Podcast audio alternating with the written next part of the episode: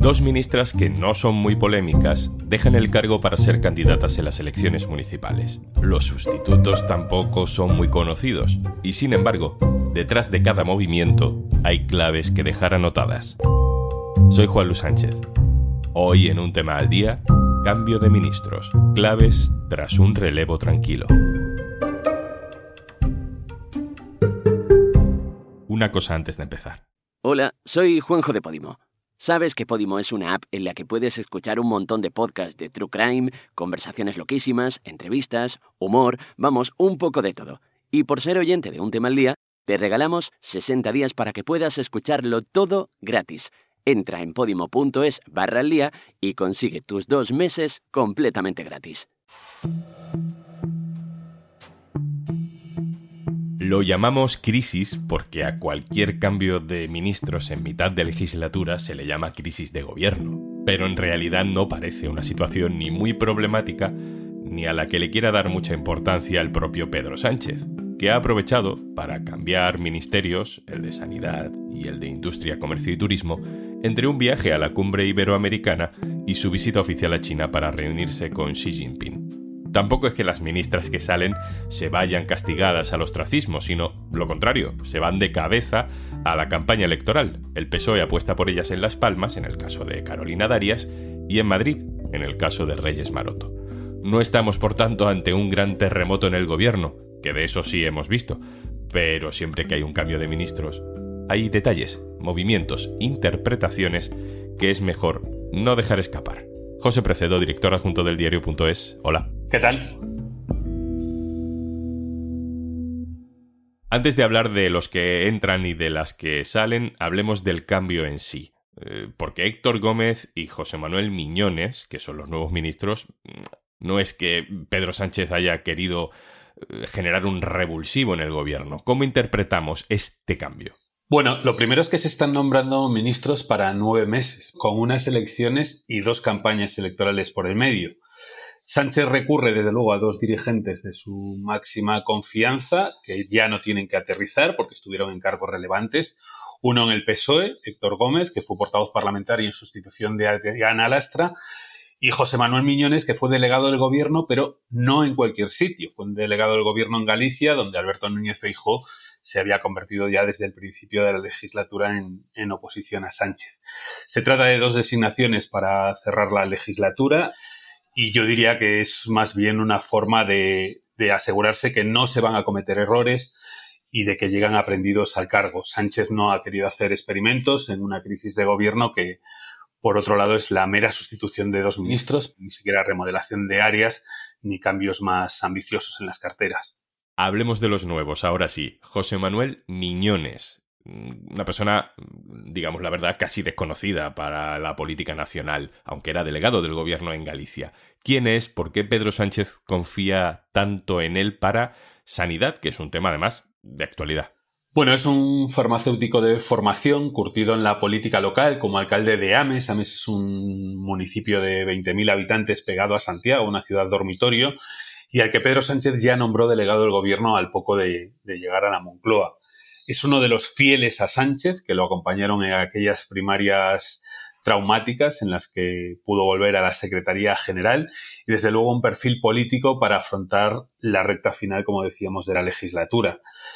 Y una cosa más, esto a veces cuenta, es un buen conocedor de Feijó, primero desde el Ayuntamiento de Ames y luego en la delegación del Gobierno, donde ya ha confrontado con el que era presidente de la Junta y hoy es líder del PP en numerosas ocasiones. ¿Tiene relevancia que sea gallego? Yo creo que tiene más relevancia su lealtad a Sánchez, pero sí hay una lectura que se va a empezar a hacer y es que es otro de los cromos en las quinielas de cara a las elecciones gallegas porque el PSDG todavía no tiene de momento decidido el candidato. Con este nombramiento Sánchez está enviando un mensaje obvio y el propio PP lo ha interpretado también así, lo ha interpretado como el lanzamiento de la campaña a la Junta, no hay elecciones este mayo, pero las va a haber y donde por primera vez el candidato del PSOE va a medirse a un presidente y a un candidato, Alfonso Rueda, que ha sucedido a Feijó, pero que todavía no ha pasado por el experimento de las urnas. Le he pedido a Gonzalo Cortizo, que es el director del diario.es en Galicia, que nos cuente alguna historia que defina la lealtad de Miñones por Pedro Sánchez. Hola Juan Lu, esa lealtad se empezó a forjar alrededor de un menú del día en el bar-restaurante A Galerna de Bertamirán, situado en el concello de Ames. Era viernes, llovía mucho y era 25 de abril de 2014. A la cabeza de esa comida compartida con Pedro Sánchez estaba José Miñones Conde, para él era la primera vez que compartía mesa de mantel con el actual presidente del gobierno. De hecho, se lo había presentado unos minutos antes el concejal Blas García, que ahora le sustituye en alcaldía de ese pequeño municipio. Al terminar, alguien llevó a Sánchez al aeropuerto y ahí terminó la primera visita. Pero habría más, sobre todo en la gira que Pedro Sánchez inició a bordo de su Peugeot dos años después, en 2016. Y ahí volvió a estar José Miñones. Era una época en la que Pedro Sánchez buscaba apoyos. Miñones era uno de ellos y Sánchez buscaba también la mítica. Viajaba en un coche viejo y dormía en sofás o pequeñas habitaciones de militantes. En Ames, Miñones le encontró a Sánchez una casa la de Gonzalo y David, una pareja de militantes que le apoyaban frente a Susana Díaz. La pareja de anfitriones acabaría rompiendo su relación, pero no la que trabaron Pedro Sánchez y quien ahora se sentará en su Consejo de Ministros, al menos hasta el final de legislatura.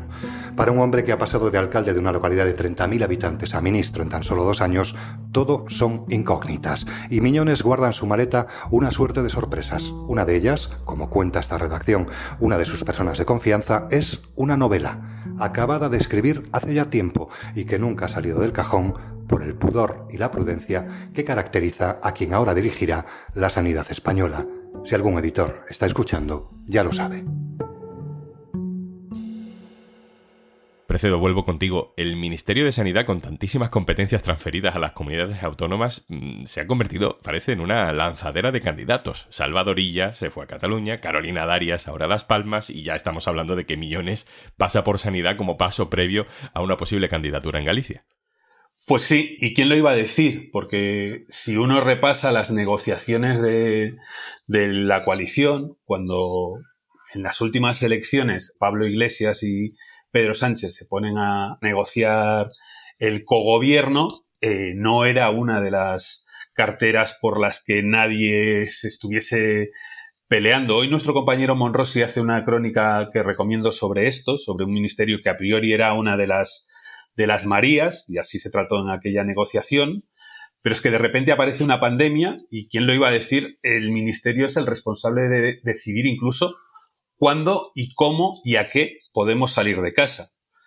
Vista la perspectiva de la gestión de la pandemia y también la campaña de vacunación, da la sensación de que los resultados son bastante defendibles en España, sobre todo en el caso de, la vacunación, hasta el punto de que Illa primero y Darias ahora se hayan convertido en, en candidatos atractivos desde el punto de vista del PSOE y veremos qué sucede con Miñones en el futuro. Vamos al otro nombramiento, el caso de Héctor Gómez, que es el nuevo ministro de Industria, Comercio y Turismo. ¿Tiene un perfil parecido? Es diferente porque Gómez sí tiene ya un pasado como gestor, fue presidente de Tour España, conoce bien una de las patas de su cartera, que será el turismo. Es un dirigente dialogante y en lo que sí coincide con Miñones es en que también ha dado pruebas inequívocas de su lealtad a Sánchez.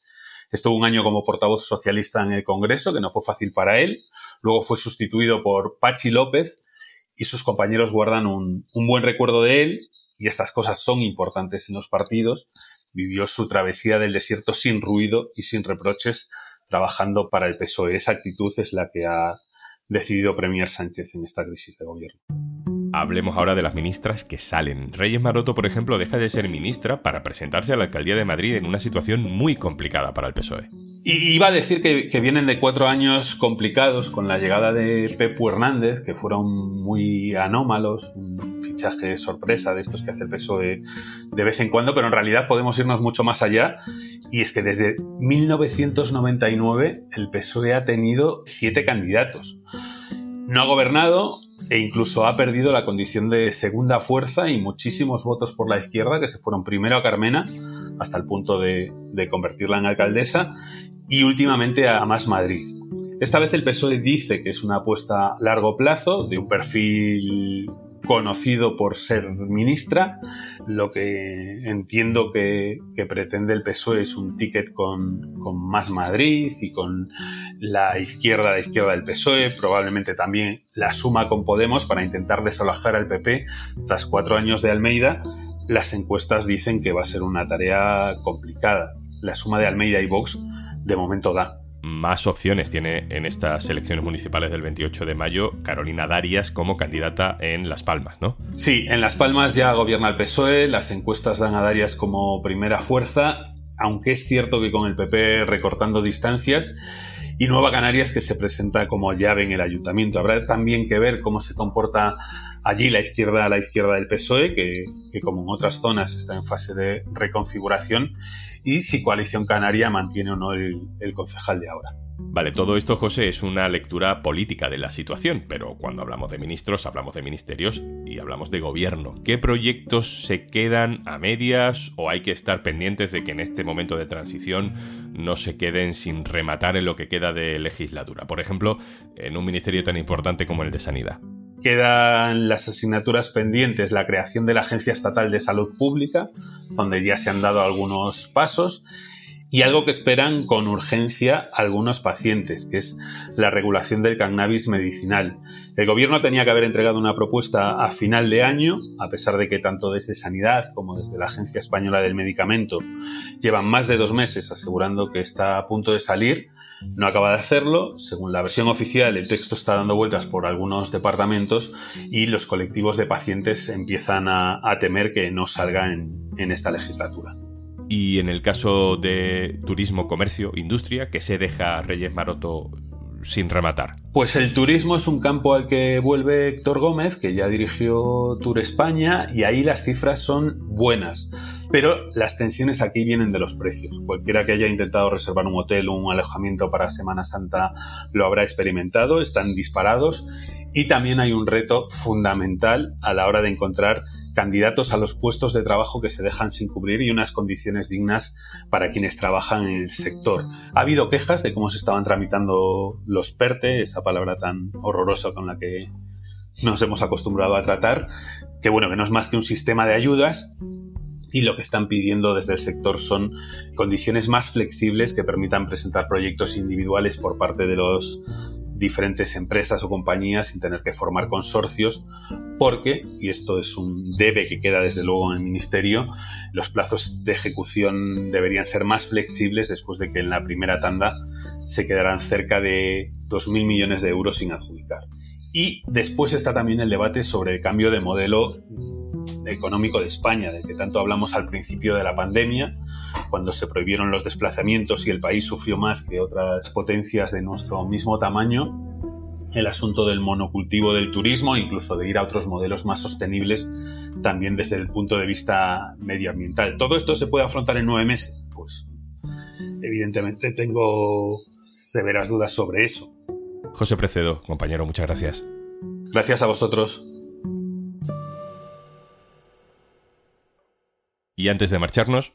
Estábamos pensando que posiblemente te apetezca escuchar un montón de podcasts y audiolibros y te venga bien disfrutar de 60 días gratis de Podimo. Así que por ser oyente de un tema al día, si entras en podimo.es barra al día y te registras, los tienes sin sorteos ni letra pequeña. 60 días gratis de Podimo para que escuches tus podcasts o audiolibros favoritos y descubras muchos nuevos. Y ahora también en tu ordenador porque es cómodo descargar Podimo en tu móvil y llevarlo a todas partes, pero también escucharlo mientras trabajas o curioseas las redes sociales. Ves fotos de tu último viaje esperando con ganas al siguiente o buscas recetas para darte un homenaje en tu próximo día libre. Hagas lo que hagas, puedes hacerlo escuchando charlas divertidas, aprendiendo un montón de curiosidades, pasar un poquito de miedo con algunos de los true crimes más impactantes o escuchar ese audiolibro que llevabas mucho tiempo queriendo escuchar y no encontrabas el momento. 60 días gratis de podcast y audiolibros en podimo.es barra al día.